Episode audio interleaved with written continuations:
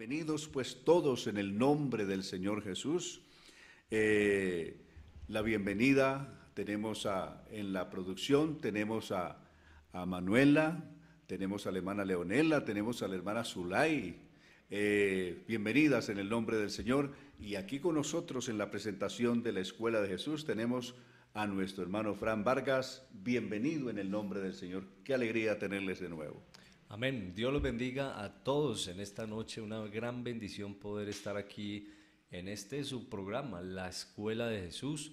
Eh, definitivamente es lo más hermoso que podemos hacer, estudiar en esta hermosa escuela.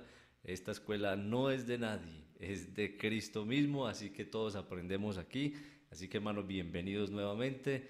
Y bueno, es una bendición, hermanos. Recordemos que hay mucho que podemos hacer, desde un like al video hasta un compartir el link a una persona por WhatsApp. Hemos enviado, eh, siempre enviamos links y también ahí donde usted está en Facebook puede recomendárselo a otros. Así que podemos eh, tener mucho alcance con todas estas plataformas y que podamos ser de gran bendición para todos. Y quisiéramos iniciar en esta noche, hay unas preguntas que nos habían dejado que siempre sabemos que hemos tratado de coger algunas de ellas, de tomar algunas de ellas y, tratar de responderlas en este inicio del programa. Entonces, tenemos una pregunta que nos envían, dice la pregunta de la siguiente manera, eh, le gustaría que le, le, explicara, dice el hermano, acerca de Primera de Pedro 3, 19 y 20, donde habla de los espíritus encarcelados a los cuales se les predicó. El verso, el capítulo, el pasaje hay que tomarlo desde el verso 18. Dice que Cristo padeció por nosotros en la carne para llevarnos a Dios, siendo a la verdad muerto en la carne, pero vivificado en el Espíritu. Es desde ahí donde hay que tomar el texto para que pueda realmente entender lo que está diciendo. Entonces, Cristo murió por nosotros en la carne hace la diferencia. No murió en el espíritu, murió en la carne. Cristo murió por nosotros en la carne, pero fue vivificado en el espíritu. Es decir, en el espíritu es imposible que, muera, ya que en su espíritu es Dios. En su espíritu, este es la, una, eh, el hilo conductor. Gramaticalmente, el, el espíritu aquí es el sujeto de la oración gramaticalmente hablando. Entonces, y todo lo que se dice alrededor, pues es lo que se dice, o el predicado es lo que se dice en torno del sujeto. Entonces, en el espíritu de Cristo fue y predicó a los, a los que estaban en otro tiempo encarcelados.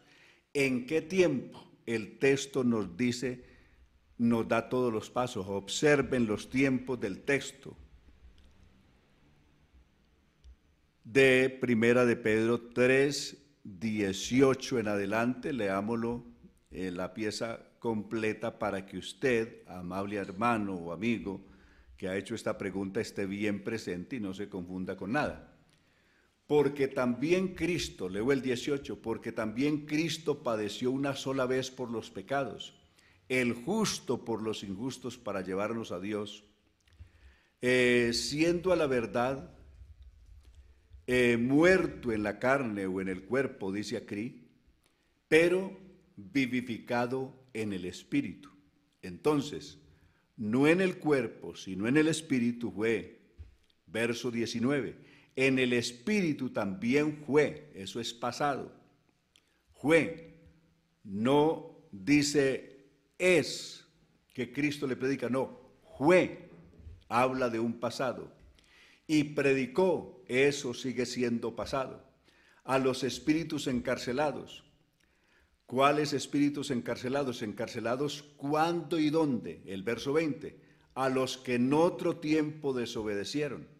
¿En qué tiempo desobedecieron? En los días de Noé, está diciendo el 20 cuando Dios esperaba con paciencia mientras se preparaba el arca. ¿En qué tiempo el Espíritu de Cristo le predicó a esos espíritus encarcelados en cuerpo de incredulidad que y, de, y de maldad que describe Génesis 6.3? ¿En qué tiempo les predicó? en el tiempo mientras se preparaba el arca. Eso está diciendo el verso 20 en la parte final, en la que unas cuantas personas, ocho en total, fueron salvadas por medio del agua. Todo esto es símbolo del bautismo, el cual eh, no consiste en lavar las impurezas del cuerpo, sino en el compromiso ante Dios de tener una buena conciencia que ahora nos salva por la resurrección de Jesucristo. Entonces, en el Espíritu Cristo fue el que le predicó a aquellos espíritus encarcelados en cuerpos de maldad en los días de Noé, en el tiempo cual, mientras se preparaba el arca. ¿Y cómo fue que el Espíritu de Cristo le predicó a esas personas, a esos espíritus encarcelados en esos cuerpos de incredulidad? Leamos lo que dice Primera de Pedro, el capítulo 1. El mismo capítulo 1 tiene la respuesta a eso. El verso 10. Observe, los profetas que hablaron de la gracia destinada a ustedes estuvieron eh, e investigando con detalle todo acerca de esta salvación, recordando que Noé fue el profeta de su generación, es decir, del mundo de su entonces. Verso 11. Esos profetas querían determinar a quién y a qué momento se refería el Espíritu de Cristo que estaba en ellos. Es decir, el Espíritu de Cristo estaba en Noé como profeta de su mundo, estuvo en Abraham, estuvo en Isaac, estuvo en Jacob, estuvo en Moisés, estuvo en todos los demás profetas, todos los profetas profetizaron porque el Espíritu de Cristo estaba en ellos. Es decir, hablaba el Espíritu de Cristo a través de ellos. Por eso está diciendo el verso 11, ellos, los profetas, eh, determinaron o escudriñaron a quién y en qué momento se refería el Espíritu de Cristo que estaba en ellos, cuando nos anunciaban de antemano los sufrimientos de Cristo y las glorias que le seguirían. Amén. Entonces el Espíritu de Cristo le predicó a esos espíritus encarcelados en los días de Noé, le sigue predicando a los espíritus encarcelados hoy en cuerpos de incredulidad, por la gracia de Dios, pero en el texto específico de Pedro ocurrió en ese tiempo. Amén. Bueno, muy buena la explicación. Vamos a, tomar otra pregunta que ya nos la habían enviado y esta es acerca de la sangre. Más específicamente dice la pregunta, eh, ¿puedo comer eh, alimentos que contengan sangre. Veamos lo siguiente. Observe, hermano, préstele mucha atención para que no peque contra Dios ni tenga problemas en su vida espiritual. La sangre es un elemento que Dios prohibió desde el principio. Todos los seres humanos, antes del diluvio, eh, fueron veganos o fueron eh, no consumieron carne, sino que hasta ahí habían consumido vegetales y otro tipo de alimentos. A partir del diluvio, Génesis capítulo 9, verso 4, Dios le dice a los que sobrevivieron al diluvio, les dice que ahora pueden comer de todos los animales del campo, pueden comer. Así como le había dicho un día a Adán que podía comer de todos los árboles del huerto. Cuando Dios le dijo a Adán que podía comer de los, todos los árboles del huerto, no, no le dijo de los animales. De tal manera de que por todo el tiempo antes del diluvio, los descendientes de Adán se alimentaron de frutos de los árboles, en fin, de, vegetales y demás. Pero ya después del diluvio, Génesis 9:4, eh, Dios les dice que pueden comer de toda carne, es decir, de los animales, de toda carne de los animales, a excepción que no comería ningún animal con su sangre, porque la sangre era la vida de los animales.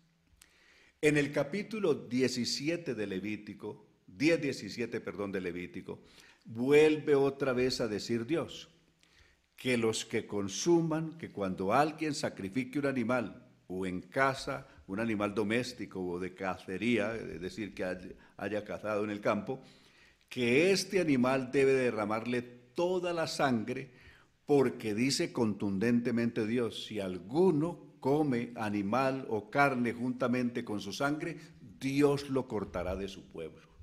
Tenía que ser retirado del pueblo la persona que hiciera esto. Luego, alguno dirá, eso ocurrió en el Antiguo Testamento, pero no se acelere.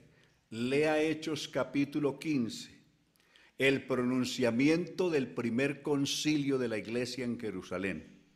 Y las recomendaciones que se hicieron a la iglesia fueron las siguientes. Observemos por un momento Hechos capítulo 15 y detengámonos ahí y, veramos, y veamos cuál fue el comunicado o, o el resultado de este concilio de Jerusalén y las recomendaciones que a partir de allí salieron.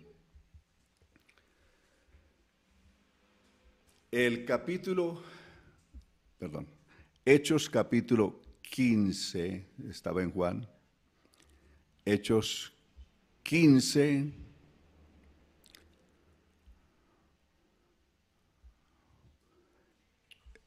Ahora sí, estamos en Hechos 15, vamos a leer lo siguiente.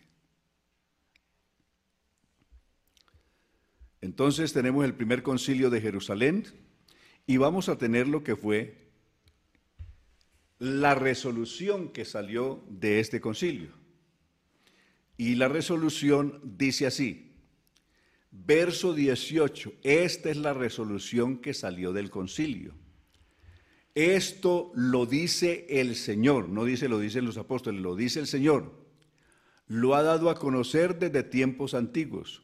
Mi consejo es que no se inquieten a los, a los no judíos, es decir, a los gentiles o personas no judías que se convierten a Dios, sino que se les instruyan para que se aparten de la idolatría, se aparten del libertinaje sexual, se aparten de comer carne de animales ahogados y, se aparten de comer sangre. Oiga lo que está diciendo el Señor. Como dijo el verso 18, esto no lo dijeron los apóstoles, lo dijo el Señor. Fue el Señor el que ordenó eso y eso no es el Antiguo Testamento, es el Nuevo Testamento y es aquí la resolución del primer concilio de Jerusalén. Entonces, por favor, tenga cuidado con esto.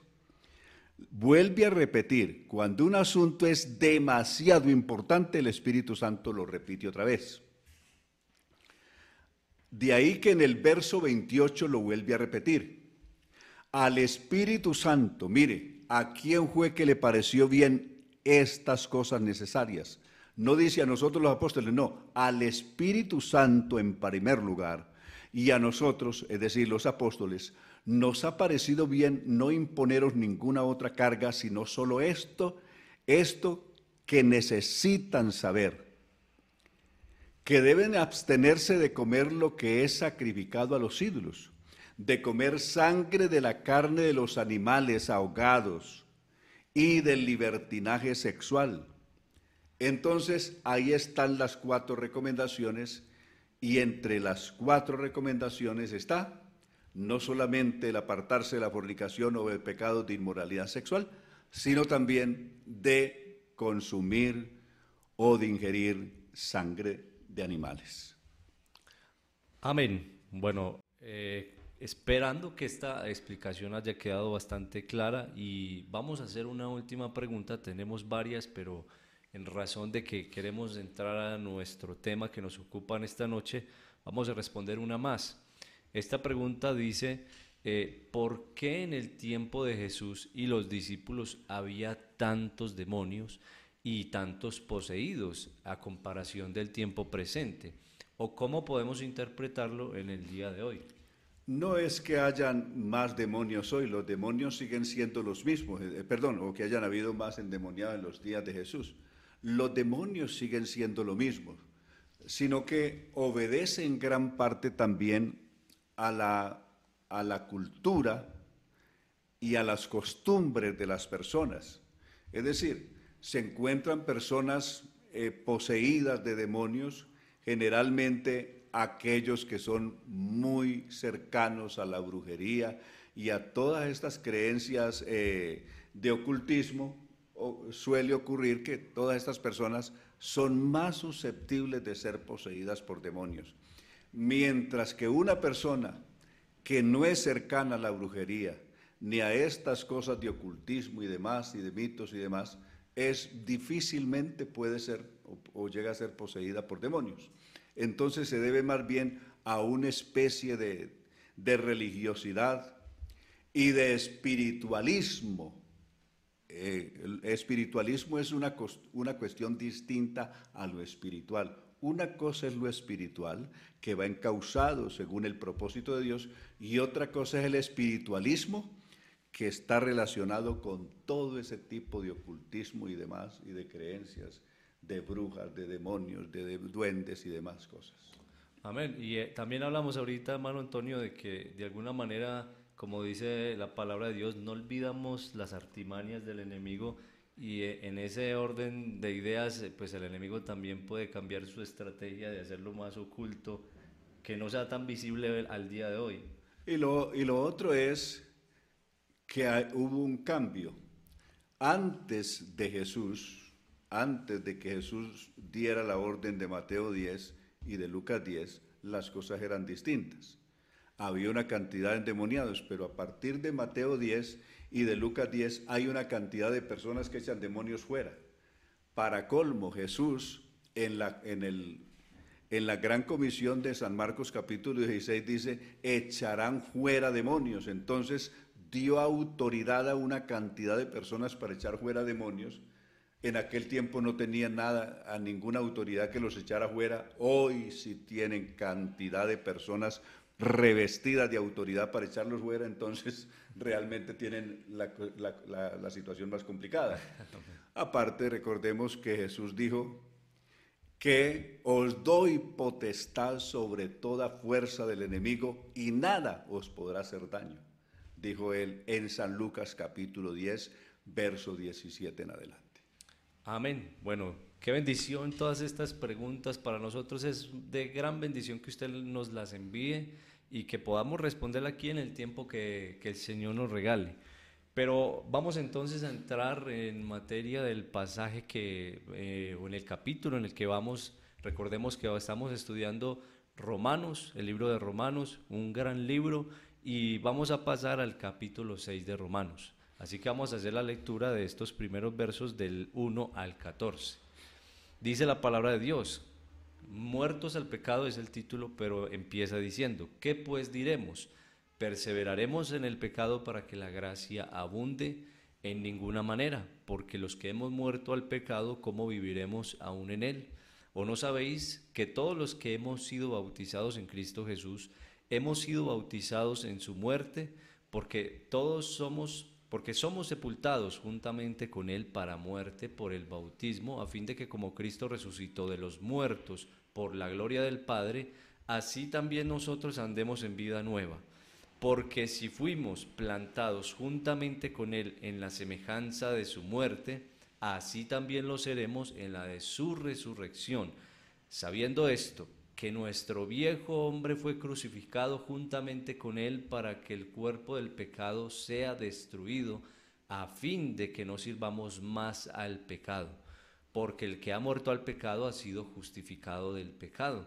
Ah, y si morimos con Cristo, creemos que también viviremos con él, sabiendo que Cristo, habiendo resucitado de los muertos, ya no muere, la muerte no se enseñorea más de él, porque en cuanto murió al pecado murió una vez por todas, mas en cuanto vive para Dios vive.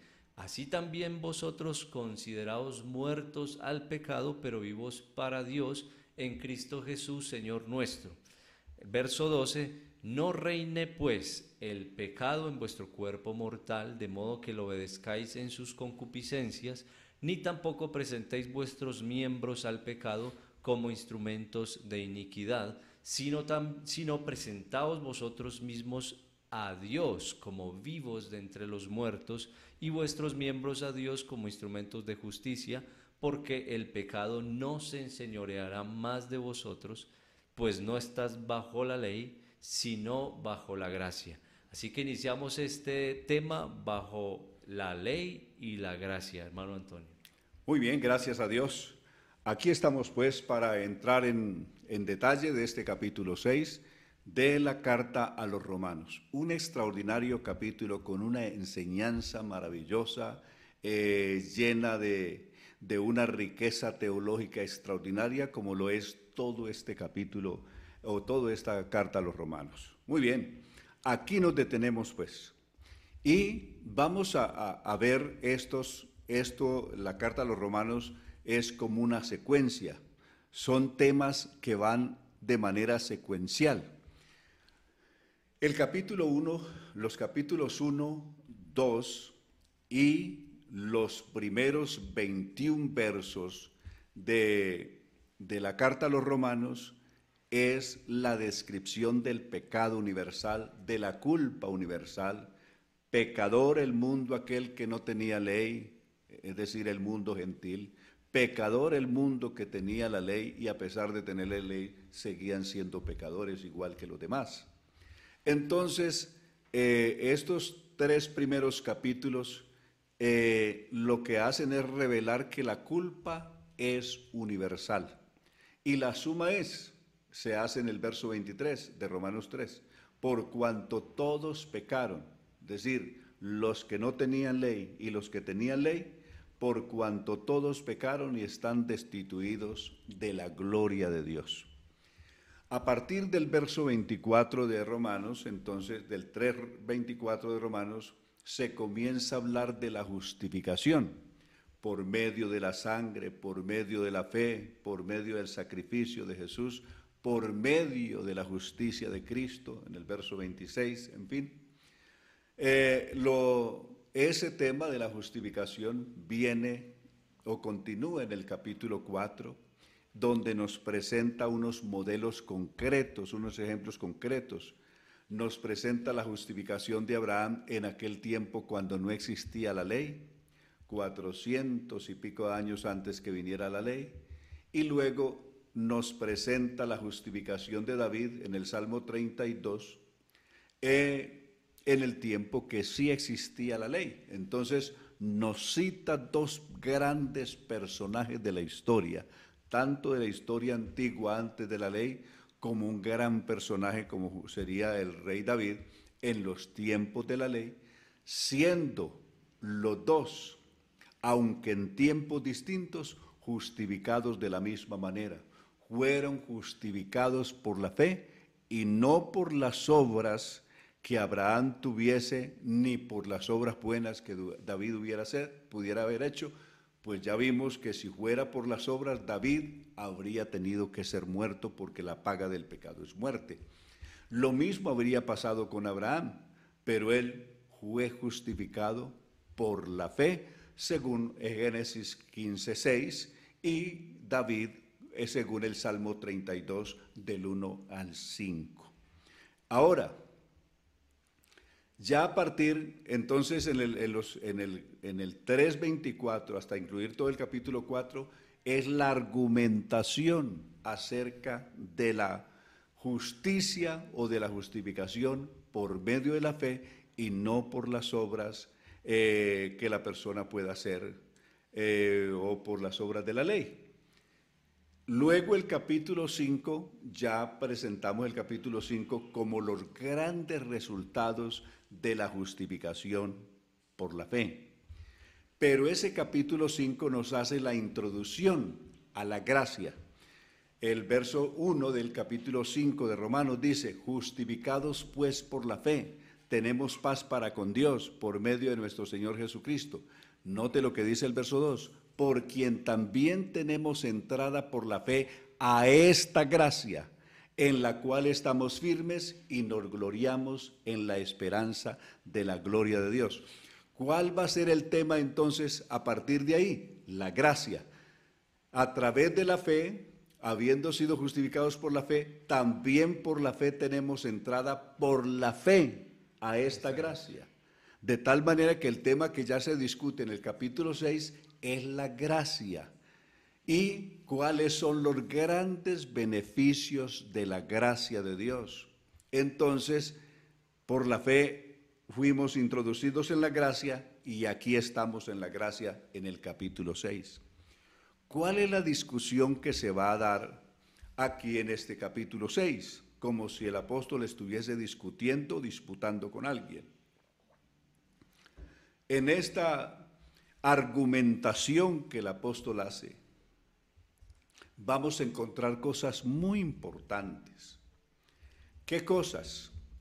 Algunos habían dicho, malinterpretando eh, lo que Pablo había expuesto en los argumentos de la justificación que dio en el capítulo 4, entonces algunos argumentaban de que Pablo decía que había que ser más, más pecadores, hacer muchas cosas más pecaminosas para que la gracia abundase. Eso se dio malinterpretando qué argumento. El apóstol dijo claramente en el capítulo 4 y en el 5 que la muerte, la desobediencia, la muerte entró en el mundo por un hombre, lo que dice el capítulo 5, verso 12 de Romanos, que la muerte entró en el mundo por un hombre y por el pecado la muerte y la muerte pasó a todos los hombres. Esta, este pecado entró en el mundo por un solo pecado, que fue el pecado de la, de la desobediencia. Pero enseguida el pecado abundó de qué manera? El, pecado eh, tomó cantidad de formas, es decir, se diversificó. Como se puede ver, vino el homicidio, por ejemplo, Caín ya no comete el mismo pecado que había cometido su padre, sino otro que es el homicidio. Luego la descendencia de Caín, ¿qué va a venir en la descendencia de Caín? Viene la bigamia, el tomar dos mujeres, como lo hace su hijo y lo hace su nieto, y después la poligamia.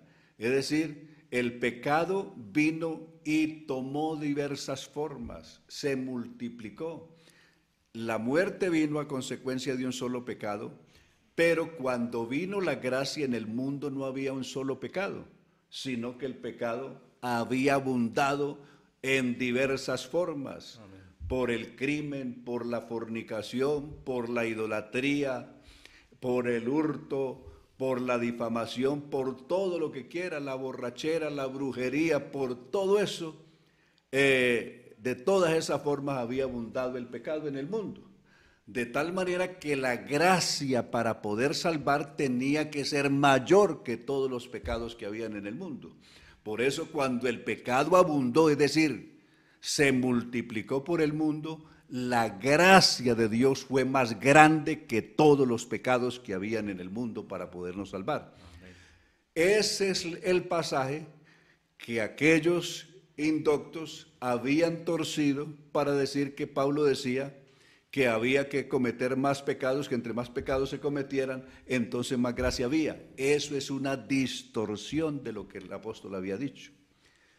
Esa, esa de, distorsión o de, eh, torcer el texto se hizo más patente en siglos pasados cuando un monje ruso llamado Rasputín, algunos lo han oído nombrar, este famoso monje ruso llamado Rasputín, con una fama terrible de maldad, porque él había creído que lo que Pablo decía era que había que ser más pecador en todas las formas que pudiera ser pecador, porque haciendo eso se obtenía mayor gracia de Dios.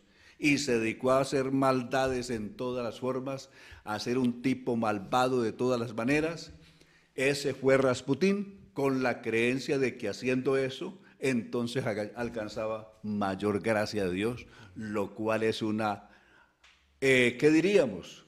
Casi que una aberración eh, que se hace por la distorsión y la eh, incorrecta interpretación de lo que el apóstol Pablo había dicho atrás. Ahora, tenemos el texto aquí entonces que dice, entonces, el texto comienza diciendo, entonces, ¿qué diremos? ¿Seguiremos pecando para que la gracia abunde? Estoy leyendo la RVC, es decir, la Reina Valera contemporánea. Y responde, de ninguna manera. Es decir, ¿cómo es posible que si ya somos salvos, sigamos pecando para que la gracia abunde? Verso 2 responde de ninguna manera, porque los que hemos muerto al pecado, ¿cómo podemos seguir viviendo en él? Es decir, si una persona ya se murió al pecado, la palabra muerte es separación, ya se separó del pecado o de los pecados en que vivía. Si ya se separó de ellos, ¿cómo puede seguir viviendo en ellos? Eso no tiene ninguna justificación. Verso 3. ¿No saben ustedes que todos los que fuimos bautizados en Cristo Jesús, note, se incluyó el apóstol, todos los que fuimos bautizados en Cristo Jesús, si usted fue bautizado en otro bautismo distinto, tenga cuidado y por lo tanto proceda a hacer, a hacer el correcto bautismo que es en Cristo, el bautismo correcto de Pablo, de los apóstoles y de todos los, verdaderos hijos de Dios a lo largo de la historia, es en el nombre de Jesucristo. Por eso el verso 3 lo, lo está diciendo. No saben que todos los que fuimos bautizados en Cristo Jesús, se incluye Pablo, fuimos bautizados en su muerte, es decir, en la semejanza o en la figura de su muerte, porque el verso 4 dice, porque por el bautismo fuimos sepultados con él en su muerte. El bautismo, que significa en sí mismo sepultar, la palabra bautizar quiere decir sepultar o sumergir. Aquí dice que por el bautismo nosotros fuimos sepultados es decir, en una forma figurada, eh, dice, cuando fuimos al bautismo, figuradamente nosotros nos morimos con Cristo, nos sepultamos con Cristo y resucitamos con Cristo. El bautismo tiene esos tres pasos, esos tres significados, esos tres simbolismos. Simboliza el morir con Cristo, simboliza el ser sepultado con Cristo y simboliza el resucitar con Cristo, porque por el bautismo fuimos sepultados con Él en su muerte, para que así como Cristo resucitó de los muertos por la gloria del Padre, así también nosotros andemos en vida nueva. Verso 5, porque si nos hemos unido a Cristo en su muerte, es decir, al bautizarnos nos unimos a Cristo en su muerte. Así también nos unimos a Él en su resurrección. Sabemos que nuestro antiguo yo, nuestro antiguo yo, nuestro antiguo, nuestro viejo hombre, lo que éramos antes, sabiendo que nuestro antiguo yo fue crucificado juntamente con Él para que el cuerpo del pecado sea destruido cuando nos unimos a Cristo y nos bautizamos en su nombre.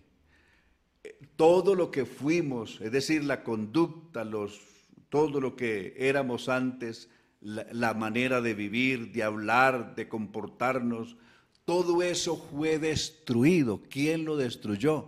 Lo destruyó el poder de Jesucristo el día que Cristo cambió nuestra vida, cambió nuestro corazón. Ese día, ese viejo hombre o ese antiguo yo fue destruido para que ya no sirvamos más al pecado. Cierra el verso 6 con eso. Y luego el 7 porque el que ha muerto ha sido librado del pecado. Es decir, si una persona murió, la paga del pecado es muerte. Es decir, todo lo que el pecado, la ley exigía era que el pecador muriera. ¿Cómo satisfacer la ley? Muriendo. Una persona pecó, ¿cómo satisface la ley? Muriendo. Si ya se murió, la ley ya tiene que darse por satisfecha porque ¿qué va a hacer con alguien que ya se murió? Una persona es perseguida por las autoridades, tiene un prontuario eh, terrible, un récord criminal espantoso, pero un día lo hallaron muerto al individuo que buscaban para capturarlo y hacerle un juicio y meterlo a la cárcel, lo encuentran muerto. ¿Qué puede hacer la justicia con ese muerto? ¿A qué cárcel pueden llevar un muerto? ¿Qué juez puede condenar un muerto? Ya no hay justicia que obre porque ya murió. Quien ya se murió, ya la justicia no tiene nada que ver porque automáticamente quedó fuera de la justicia. La ley obra mientras el, individuo está vivo, pero si ya se murió, ya no tiene nada la justicia que hacer contra él. Eso es lo que ha pasado. Cuando una persona se arrepiente de todo corazón, se convierte a Cristo, se bautiza en el nombre de Jesucristo que simboliza morir con Cristo, ser sepultado con Cristo y resucitar con Cristo, supóngase que una persona, le voy a citar un ejemplo, si Paulo Escobar resucitara esta noche o mañana, siendo que dejó tantos prontuarios, tanto aquí como en Estados Unidos y otros países, y, siendo que se constató y se pudo eh, probar plenamente de que el hombre murió efectivamente en el año 93, y si hoy resucitara 20 años después y se levantara vivo, ¿qué juzgado, qué juez de este país o de, o de otro país pudiera eh, inculparlo por los delitos cometidos? Ninguna ley, porque automáticamente al morir todos los procesos legales cierran, ahí quedan cerrados. Lo mismo pasa con una persona que se convierte a Cristo. La ley hace de cuenta que esta persona se murió y al morirse todo el proceso legal que había en contra de este individuo hasta ahí llegó. De tal manera que la persona se arrepiente de todo corazón, al bautizarse se muere con Cristo, se sepulta con Cristo, al hacer eso, todo, eh, toda la, la carga de la ley y todo el castigo de la ley y la sentencia de la ley que había contra ese individuo cesó, ya se murió, correcto. Si resucita, si se levanta y resucita, la ley ya no puede proceder contra él porque ya él se murió y la paga del pecado es muerte. Y si ya se murió, ya pagó. Correcto, ya no hay cómo juzgarlo dos veces por los mismos pecados. Entonces, esa es la garantía que tenemos en Cristo, ese es el privilegio de ser bautizado en Cristo, de primero de pasar por un verdadero arrepentimiento, una verdadera conversión al Señor de todo corazón. Y en segundo lugar, cuando se bautice en el nombre de Jesucristo, hacerlo bien consciente de que se muere para no seguir pecando más, para no seguir viviendo en los pecados que vivía, sino para vivir una vida nueva en Cristo Jesús. Les voy a citar otro ejemplo. Permítame, les cito este ejemplo porque quiero que esto les quede más claro que el agua cristalina. Y es esto, mire, un antiguo gobernante griego, famoso él, desde luego, por allá muy antes de, Filipo el Grande, eh, tuvo un hombre, tuvo uno de, los, de sus consejeros que con el tiempo fue acusado de ser un hombre corrupto, de ser un ladrón, que había usurpado los bienes que eran del Estado, los impuestos, y los había hecho suyos ilegalmente. Entonces los grandes eh, consejeros del rey, otros consejeros y otros cercanos, le contaron al rey que este hombre era un eh, ladrón, un hombre corrupto que no le convenía para nada de su reino. Este hombre llamó al implicado, al acusado, y el acusado confesó con toda sinceridad, con lágrimas en sus ojos, eh, con el rostro mirando al suelo de vergüenza, dijo, de verdad, Su Majestad, yo he sido un ladrón, yo he, robado al Estado, yo me he apropiado de bienes que son propios del Estado, me ha apropiado de ellos indebidamente valiéndome de la confianza que usted ha tenido en mí. Entonces, Todos los demás pidieron su majestad, condénelo a muerte, mátelo. Pero el rey dijo, le voy a dar una oportunidad. Y la oportunidad que le dio fue no solamente de que fuera su consejero a partir de ahí, sino que lo hizo ministro de Hacienda. Es decir, le entregó todos los bienes del Estado para que este hombre los manejara. Eso desde luego disgustó a todo el país. Todo el reino estuvo en contra de la decisión tomada por el rey. Pero el rey hizo, tomó esa decisión y tenía la potestad. De ahí en adelante, el rey le había dado un salvoconducto por todos tus delitos pasados, te perdono. Y te nombro ministro de la, del Tesoro Público. Este hombre asume ese cargo y de ahí en adelante, cada vez que su instinto malo le decía roba, él decía, es imposible que yo desfraude a alguien que fue capaz de perdonarme cuando tenía todos los motivos para condenarme a muerte. Yo merecía morir. Yo era un condenado a muerte y si el rey me hubiera mandado matar, lo había hecho con justicia. Pero tuvo tanta misericordia conmigo que en el puesto que me puso, la confianza que me dio, ¿cómo desfraudaría yo a alguien que tuvo tanta confianza? El único que, que creyó en mí, nadie más en el mundo habría creído en mí sino el rey. Fue el único que fue capaz de confiar en mí a pesar de todo lo que yo había sido.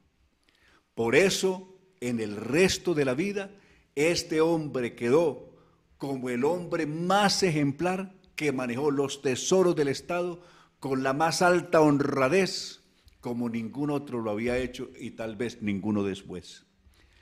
Lo mismo ocurre en el caso nuestro. Usted y yo éramos condenados a muerte.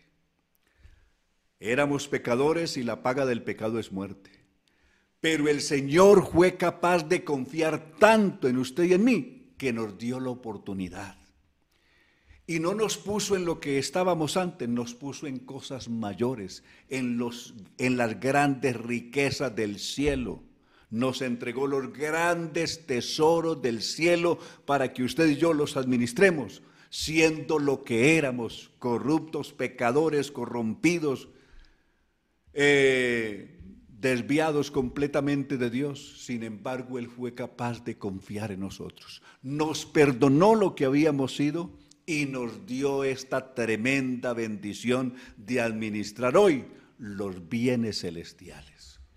¿Cómo podremos pecar o seguir pecando en contra de alguien que fue capaz no solamente de pagar la deuda que teníamos, de perdonarnos toda la deuda, sino de darnos una inmensa oportunidad de entregarnos todas las grandes riquezas del cielo para que las administremos nosotros? Incluyendo esta salvación tan grande? Oh, eso es extraordinario, es eso más o menos el centro del mensaje de la gracia que el apóstol está exponiendo aquí. Y les voy a citar otro ejemplo. El ejemplo lo conocí en Inglaterra. Eh, una vez eh, que estábamos asistiendo a un evangelismo por allá en un pueblo del norte de Inglaterra, me encontré una, una historia que me llamó la atención. Había ocurrido en ese pueblito, en un pueblito del norte de Inglaterra.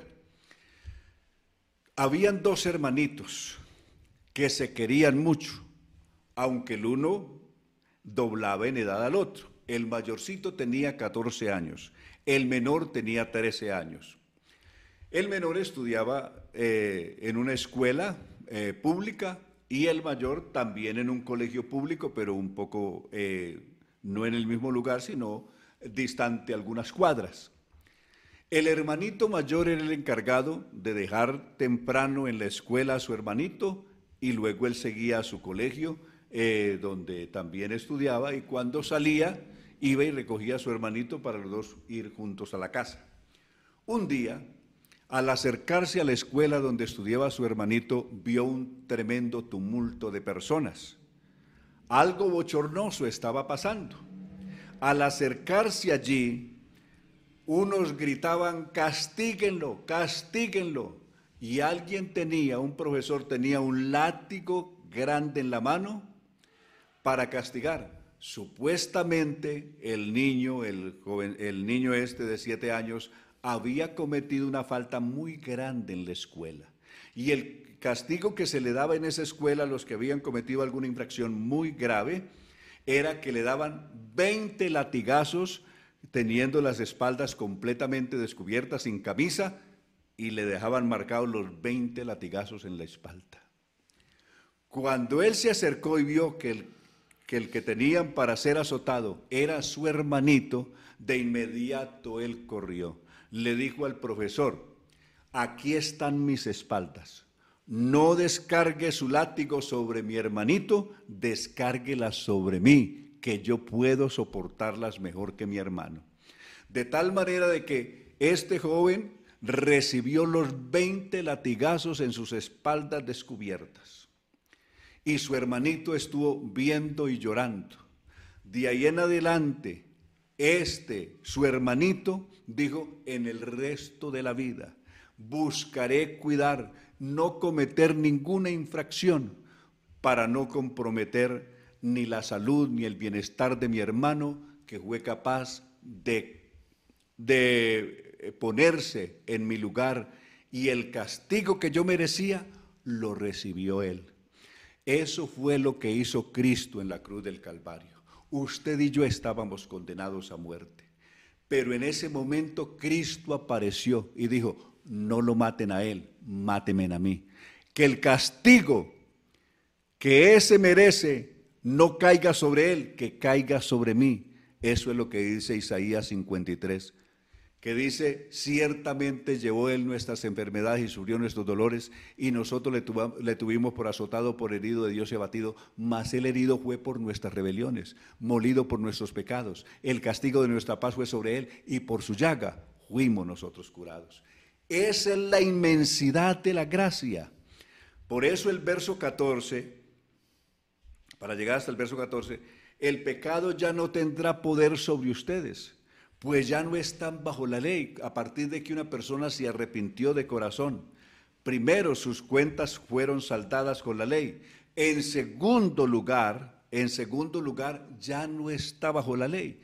Mientras una persona no cometa los, los delitos que transgreden o que son transgresión a la ley, la ley no tiene nada que hacer con él. Es decir, si una persona en el pasado fue lo que haya sido, eh, haya transgredido la ley, haya sido el desobediente, haya sido el corrompido, haya sido el criminal, pero esa persona se murió, el ejemplo que citábamos atrás, se murió. Ese día la ley cesa todo su proceso contra él. Y si resucita esa persona, ya es una nueva vida, es una es una persona que no le debe nada a la ley porque todos los pecados los pagó cuando murió. A partir de ahí, la ley, ¿qué tiene que hacer? ¿La ley tiene que desaparecer? No, la ley puede seguir. La ley existe y va a existir hasta que exista el cielo y la tierra. No perecerá ni una tilde de la ley. Lo que pasa es que si yo no le debo nada a la ley, pues la ley que tiene que ver conmigo. Yo voy por la calle, voy a un juzgado y voy por todas partes. Yo no le debo nada a la ley, no le tengo que tener miedo ni a, ni a un policía, no le tengo que tener miedo al juez, ni a un inspector, ni a nadie, es que yo no le debo nada a la ley. Al no deberle nada a la ley, no estoy diciendo es que la ley no existe, la ley tiene que existir, correcto. Pero si yo no le debo nada a la ley, la ley nada tiene que hacer contra mí. Es decir, ¿de qué me puede condenar la ley si yo no le debo nada? Correcto. Entonces, algunos dicen, no es que la ley que ya no existe, que la ley se acabó. Eso es mentira. Lo vamos a ver cuando veamos el capítulo 7. Vamos a ver esto de la ley bien en forma, que la ley es buena, que la ley es perfecta. y vamos a ver todo esto que tiene que ver con la ley. Pero ¿por qué? A pesar de que la ley es buena, nada tiene que ver conmigo y con toda persona que realmente ha muerto con Cristo, ha sido sepultada con Cristo y ha resucitado a una nueva vida con Cristo Jesús. Esa es la exposición que hacen estos primeros 14 versos de Romanos capítulo 6. En el próximo veremos la parte final de, este, del verso 15 al final de Romanos 6 y nos introduciremos en el capítulo 7 de Romanos que les aseguro es apasionante, inmensamente apasionante es ese capítulo 7 de Romanos como lo es el capítulo 8. Bien, hermano, gracias a Dios.